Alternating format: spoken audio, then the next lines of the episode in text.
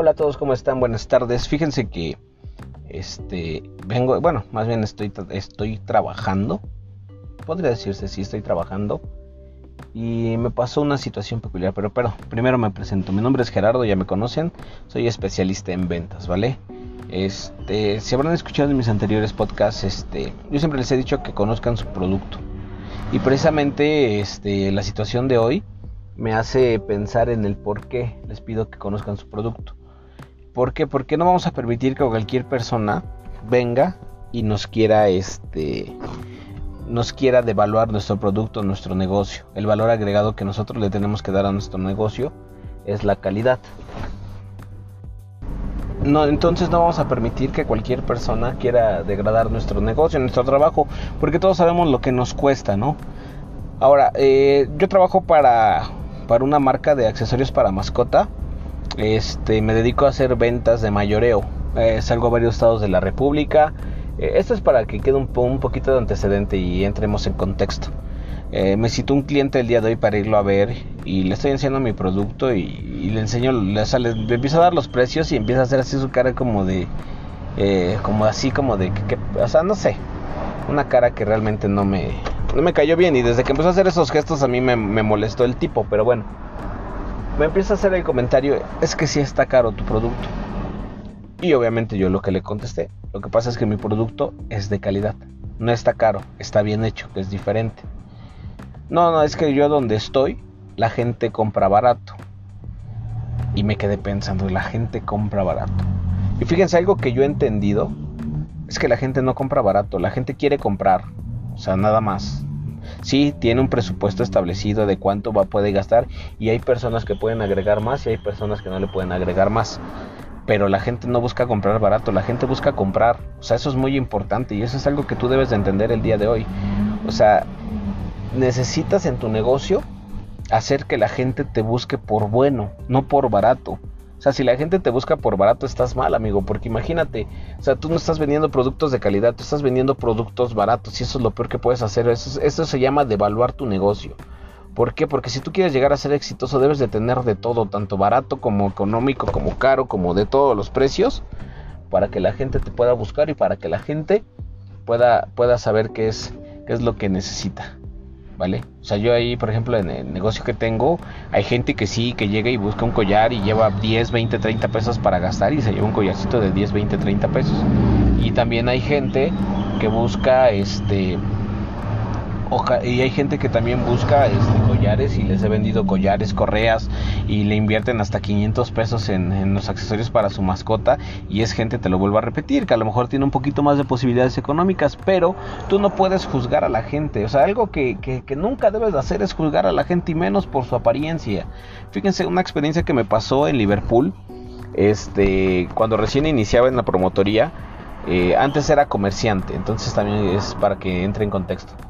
Sea, lo que me pasó es que de repente vi a un señor parado con una... En ese tiempo estaban de moda las gorritas de piel, de las que les quitabas el cierre y te quedaba como víscera y quedaba descubierta la cabeza.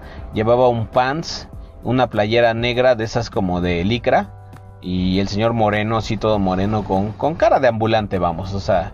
Eh, y Dios me perdone, no lo estoy juzgando, ¿vale? Simplemente es para que, para que entiendan más o menos. Llevaba su cangurera llevaba su cangurera de piel también, unos tenis igual, o sea, y te lo digo porque sí lo juzgué, cometí el error de juzgarlo.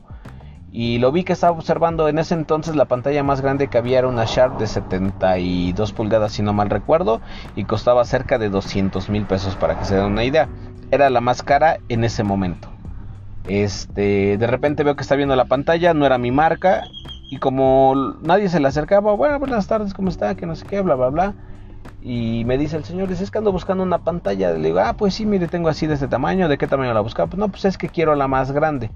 Y me dice el señor, dice, es que mi mamá ya no ve bien y quiero comprarle la pantalla más grande que tenga. No, pues esta es la más grande que tengo. Me dice, ¿cuánto queda? No, pues está en 179.999 menos el descuento, menos esto, bla, bla, bla. Le, quedaban, le quedan esto como en 120 mil pesos. Y me dice el señor, a ver, permíteme. abre su cierre de su cangurera y empieza a contar puros billetes de a 500. O sea, ¿qué voy? Nadie se le acercó a este señor porque lo vieron así como, lo, como yo lo vi juzgándolo. Todos lo vieron así y dijeron, no, pues este no más anda de baboso o este no va a comprar. No, y el señor terminó comprando la pantalla más cara que tenía Liverpool en ese entonces. Entonces, eh, eh, este, este, ¿qué, les quiero dar a entender con este ejemplo? Entonces, no podemos criticar, juzgar o decir la gente busca barato, porque tú nunca vas a saber lo que la gente está buscando. Entonces, no permitas que la gente te busque por barato que te busquen porque tienes de todo, que te busquen porque tienes calidad, que te busquen porque sabes vender, porque los atiendes bien, por el trato que les das. Eso es lo, primordial. Fíjense que a las personas que trabajan conmigo, este, yo les he dicho, o sea, está la atención, es muy difícil, muy diferente, muy diferente, perdón, despachar que vender. Es muy diferente, no, te, no seas un despachador más, o sea, no seas una persona que nada más le gusta despachar. O sea, vende, vende, vende. O sea, ¿cómo vas a vender? Conociendo tu producto. ¿vale? Eso se los decía en el anterior podcast. Debes de conocer tu producto. Yo, por ejemplo, en los accesorios que vendo, llego con el cliente y le entrego el collarcito y le digo, a ver, ten, jálalo. Si se abre o si se rompe el broche, te regalo todos los que traigo. ¿Por qué? Porque yo conozco la calidad de mi producto, porque yo sé qué es lo que estoy vendiendo hasta cierto punto. Obviamente va a haber productos que traigan algún defecto de fabricación de lo que, lo que hacemos, pero pues sí, por eso les doy la garantía. Si te llega a salir mal, te lo cambio. Si se rompe, se zafa, cualquier defecto que no sea mordido, yo te lo cambio. Ese es el plus que les doy a mis clientes. Entonces, regresando al tema, este, este, esta persona me dice, no, es que tu pechera está muy cara. Está en 180, pero si me la dejas en 90, pues sí, sí te la podría comprar. O sea, ahora resulta que él le quiere poner el precio a mi producto. O sea, él quiere que devalúe mi producto. Y, y, en, y cuando, a veces cuando tú estás empezando a vender, o sea, dices, no, pues a lo mejor me salen tanto, le voy a ganar 10 pesos, pero me va a seguir comprando y no hay bronca. Sí, sí te lo va a comprar en ese momento, pero el punto es que siempre va a querer que se lo, que se lo vendas al mismo precio. Y el problema va a ser que devalúas tu producto, que devalúas tu trabajo, devalúas tu chamba y eso no se vale. Entonces lo que hice, ¿sabes qué? No, como crees, es que la gente busca barato. No, no, la gente no, vas, no busca barato. Tú abaratas tu negocio, que es totalmente diferente. Tú estás abaratando tu negocio. Entonces no debes de permitir esa parte. Nadie debe de abaratar su negocio. Ni tú mismo debes de abaratarlo, ni la plusvalía, ni por la ansiedad o por por el hecho de querer vender. Si estás empezando, no te desesperes. O sea, todo negocio, todo negocio es así. O sea, tienes que picar piedra desde un principio. Si fuera bien fácil, habría un buen de emprendedores por todos lados. Pero realmente cuesta. Por eso es que de repente ves que abre negocios y cuando te das cuenta muchos ya cerraron desafortunadamente. Porque no tienen la paciencia. Entonces también no te metas eh, o no te quedes con la idea que te dicen muchos coaches. Yo por eso estoy en contra de los cuates estos, los coaching y que sus tribus y que yo les enseño y que yo les digo. Porque lo único que hacen es llenarte de ilusiones. Decían, muchas veces yo escuchaba que no, pues es que sí, pon tu negocio y que tu negocio va a vender tanto al año y que no sé qué, y si le inviertes y esto y esto y esto y esto y esto, y ya después vas a tener un imperio. Sí, puede pasar pero siempre hay que tener los pies en la tierra. ¿Cómo vas a empezar? Ok, vas a poner un negocio, sale, pues pon el negocio. ¿Ya tienes los medios? ¿Con qué lo vas a poner? ¿Con ilusiones? No, no se puede. O sea, necesitas tener primero lo primero. Para poner un negocio necesitas tener la lana. Ya sea una lana que vas a recibir, una lana que te van a prestar o una lana que tienes que ahorrar. ¿Vale? Entonces primero se pone por el, se empieza por el principio. Dale, no quieras, decían como a los bebés, no puedes correr si ni siquiera has aprendido a caminar. Entonces, todo, todo trabajo requiere esfuerzo. Miren, les voy a poner un ejemplo. Este, mi esposa tiene una estética de, de uñas. Cuando recién la puso, este, ella se fletó, ¿sabes qué? Me dijo, ¿sabes qué? La voy a abrir todos los días. Sale pues de lunes a domingo, sí, lunes a domingo, en lo que empieza a jalar, en lo que se clienta para que no haya problema, sale alguien por ahí le dio un consejo y le dijo, ¿sabes qué? Este, mira, está bien que ya pusiste tu negocio, pero ten en cuenta que hoy en día tú no eres tu patrona, tú eres una empleada de tu negocio, ¿vale? Entonces lo que tienes que hacer es ponerte un horario y ese horario lo tienes que respetar. Pase lo que pase, llueva, truene, relampaguee, lo que pase, tú tienes que respetar ese horario. ¿Vale? Y ella dijo, ¿sabes qué? Voy a abrir de 10 de la mañana a 8 de la noche, de lunes a domingo. Va. Y así empezó. Trabajaba todos los días, todos los días, sin fallas, sin fallas. Se le hacía tarde, tenía que tomar taxi y se lo descontaba de lo que ella misma se pagaba. No agarraba dinero del negocio.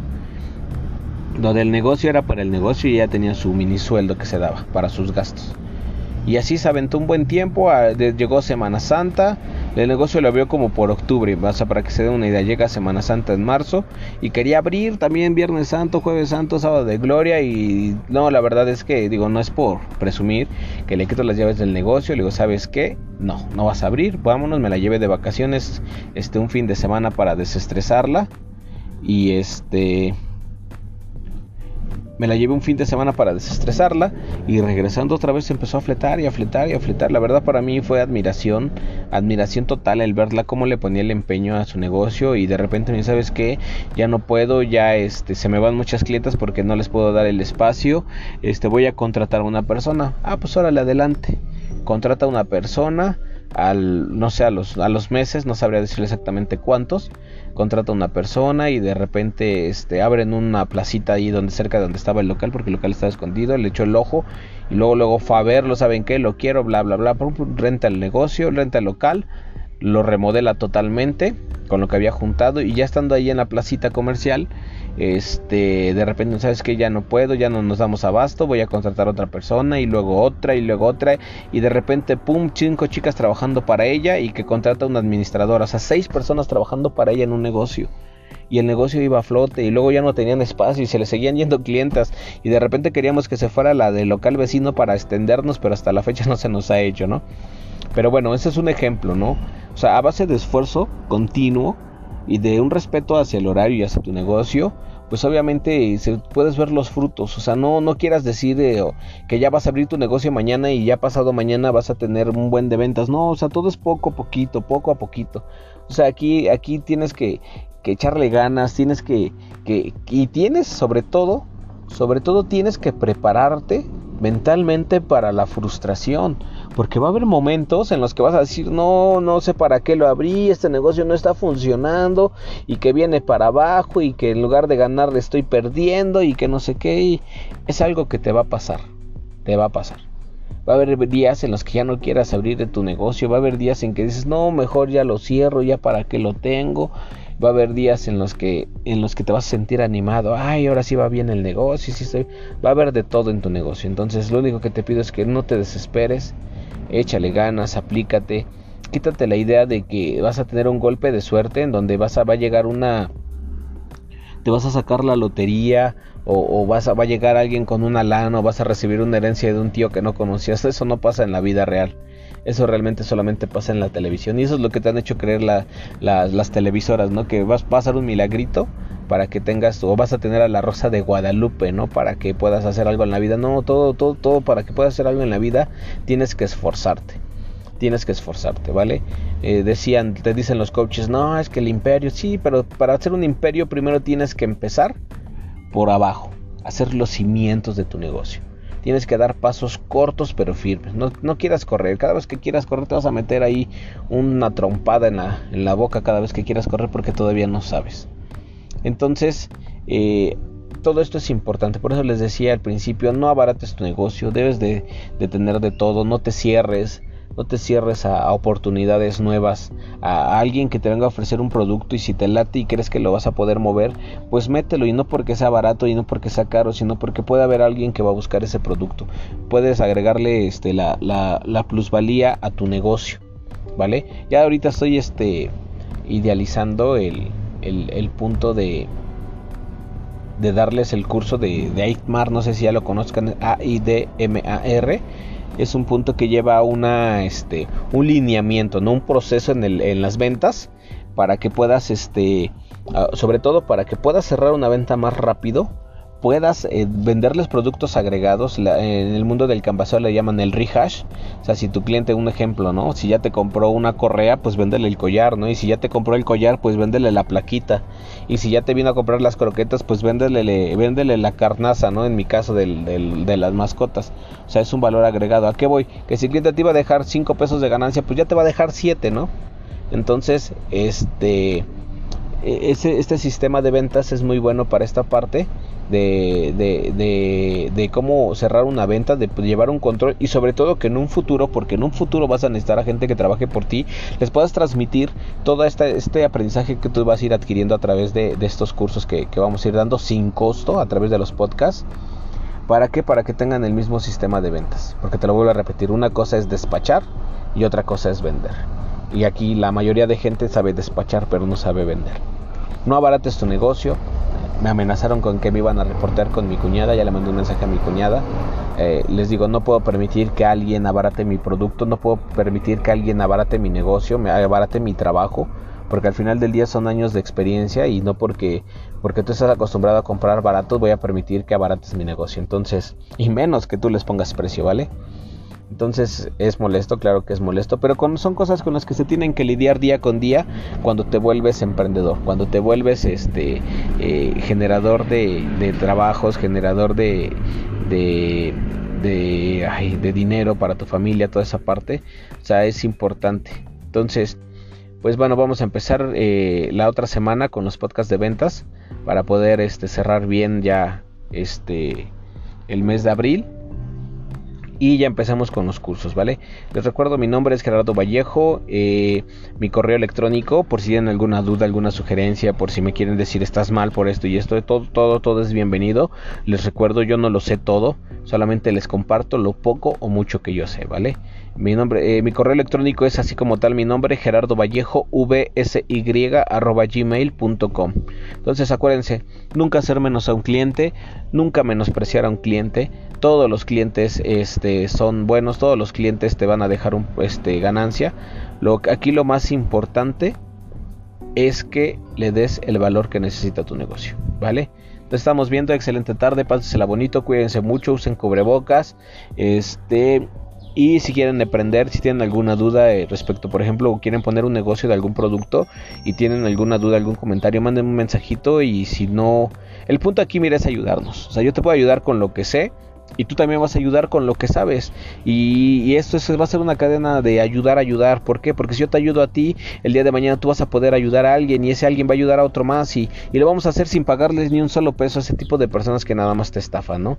O sea, no te voy a decir que no funciona, o sea, sí le puede funcionar, pero de mil personas que tienen en un, en un seminario, solamente a una le va a funcionar, ¿no? Y eso porque esa persona tiene los medios económicos. Pero a nosotros que tenemos que picar piedra no nos va a funcionar eso, ¿vale? Cuídense mucho, pásela bonito, que tengan una excelente tarde.